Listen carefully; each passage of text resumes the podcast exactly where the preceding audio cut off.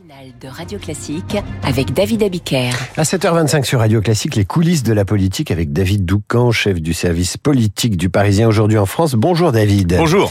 Toute la Macronie est suspendue à la décision de la Cour de justice de la République. Éric Dupont-Moretti sera-t-il condamné pour prise illégale d'intérêt, avec pour conséquence une démission du gouvernement. Oui, une euh, condamnation, convenons-en, euh, serait particulièrement embarrassante. Nous sommes euh, arrivés au pouvoir sur la promesse de faire de la politique autrement, dans la foulée d'une campagne marquée par l'affaire Fillon. On sera donc encore plus attaqué que les autres si les condamnés se lamentent. Un ténor de renaissance, un autre s'étrangle en, en entendant que certains conseillers gouvernementaux envisagent un maintien du garde des Sceaux à son poste s'il se pourvoyait en cassation. Comment peuvent-ils dire des âneries pareilles S'emporte-t-il Il est ministre de la Justice.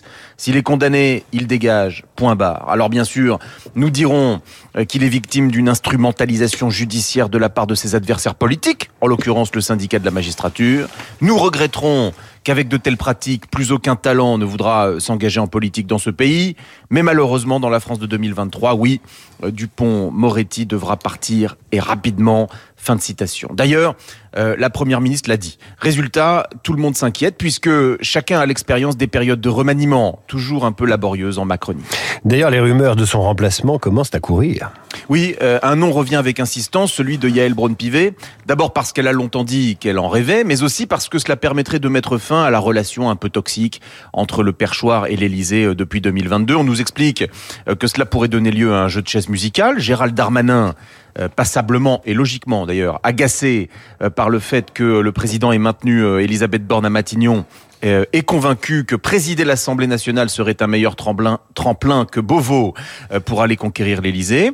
Il pourrait donc en profiter pour sortir du ministère de l'Intérieur et convoiter le perchoir. Toutefois, attention, l'entourage de Braun-Pivet essaye d'enterrer d'emblée cette hypothèse. Je cite, elle est présidente de l'Assemblée, elle restera présidente de l'Assemblée. Fin de citation. Une source euh, proche du président nous dit, autre hypothèse, qu'Emmanuel Macron aimerait bien mettre Édouard Philippe Place Vendôme, mais le favori des sondages pour 2027 a-t-il le moindre intérêt à revenir au gouvernement? On peut euh, clairement en douter. Bref, voilà la Macronie à nouveau dans l'angoisse d'un remaniement. Vous le savez, le président tient une ligne, d'ailleurs courageuse, qui consiste à soutenir ses ministres jusqu'à une éventuelle condamnation au lieu de les démettre dès la mise en examen, comme le voulait l'ancien usage dit euh, jurisprudence baladure. Macron a remis le principe de présomption d'innocence en haut de la pyramide, et c'est louable, nous confie un membre du gouvernement, avant d'ajouter toutefois.